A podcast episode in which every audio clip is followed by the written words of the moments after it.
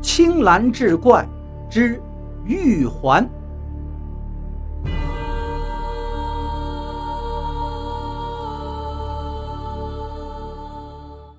老话说：“杀人偿命，欠债还钱，是为天经地义。”可现实生活中却存在着这样那样的人和事儿，出离了基本的道德底线。借钱的成了大爷，欠债的却心安理得，这不得不说是一种悲哀。今天我们就来说一个离奇的小故事。李道成，你个小崽子，给我滚出来！破草屋里，刚要吹灯睡觉的李道成听到这个声音，吓得一缩脖子，心说：完了。这回是真的完了。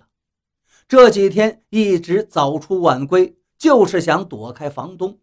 没成想，这都大半夜了，还是被人家给堵到屋里了。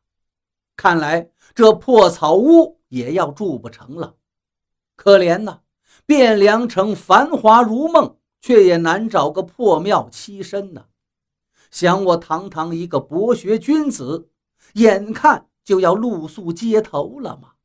真是斯文扫地呀！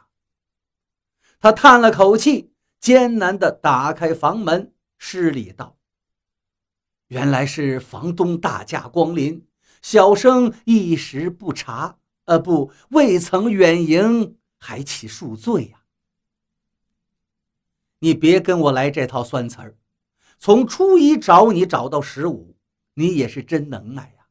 这半个月都见不到你的人影。你是能掐会算怎么的？我看你呀，也别考状元了，出去摆摊算命，我保你发财。还有，这个月的房钱，快给我拿出来吧，三十文。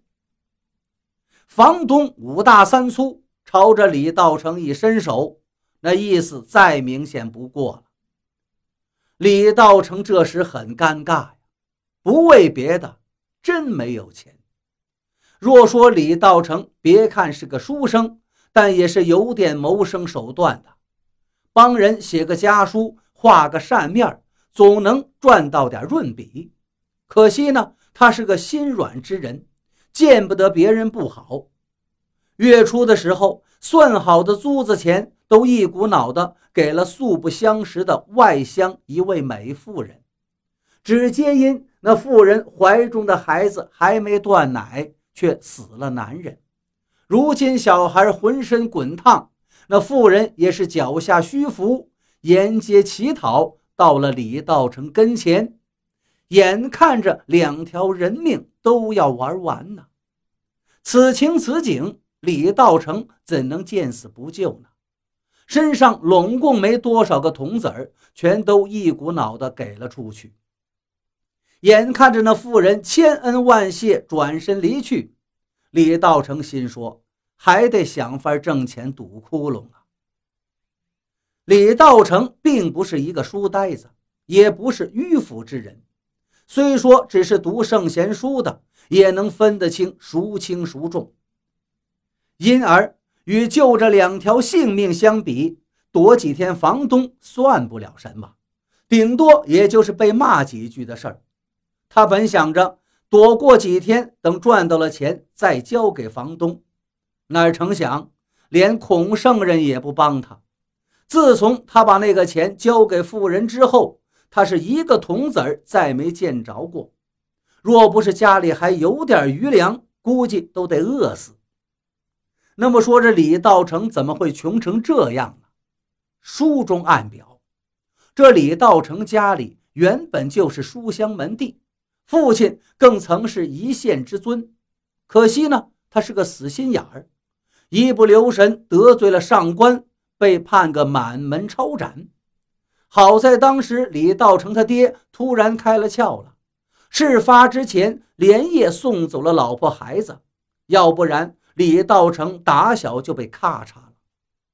可即便如此，李道成跟随他娘一路乞讨到汴梁城。就想着天子脚下大官多的是，一纸诉状投到御史台，希望能为他李家平反昭雪。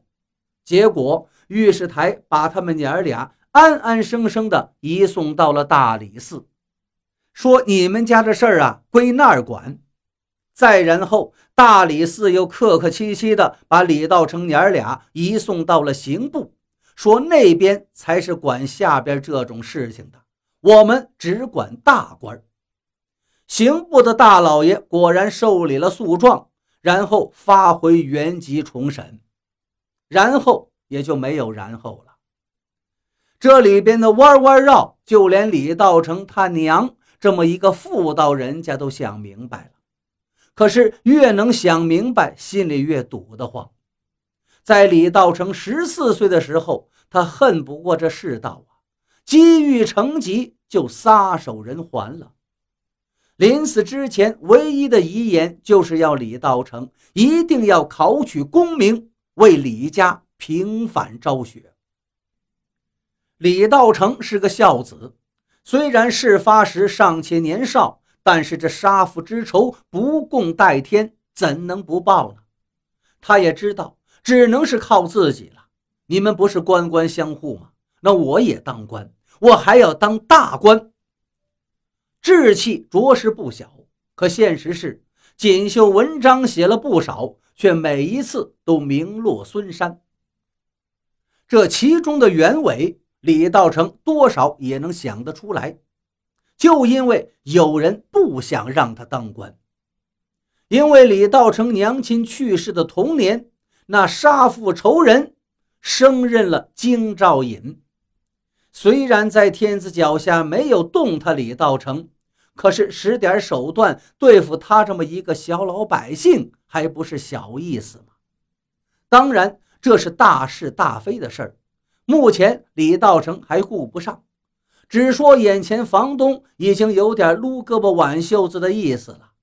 李道成却真的没有钱解这燃眉之急，难道真的要卷铺盖走人吗？房东，您别着急，这天寒地冻的。要不您进屋里，咱们俩再聊。进屋就不必了，你快些拿钱来，我就走。你不拿钱来，你就走。房东显然不是一个通情达理之人，也是。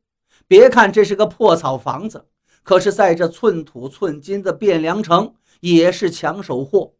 能赚来的钱虽然不多，可蚊子再小也是肉啊。房东自然不是傻子，这李道成已经不是一次两次跟他这么玩了。说实话，论起动脑子来，十个房东也玩不过李道成。他真是害怕进到屋里又被李道成三说两说，把这收钱的事儿啊给耽搁了。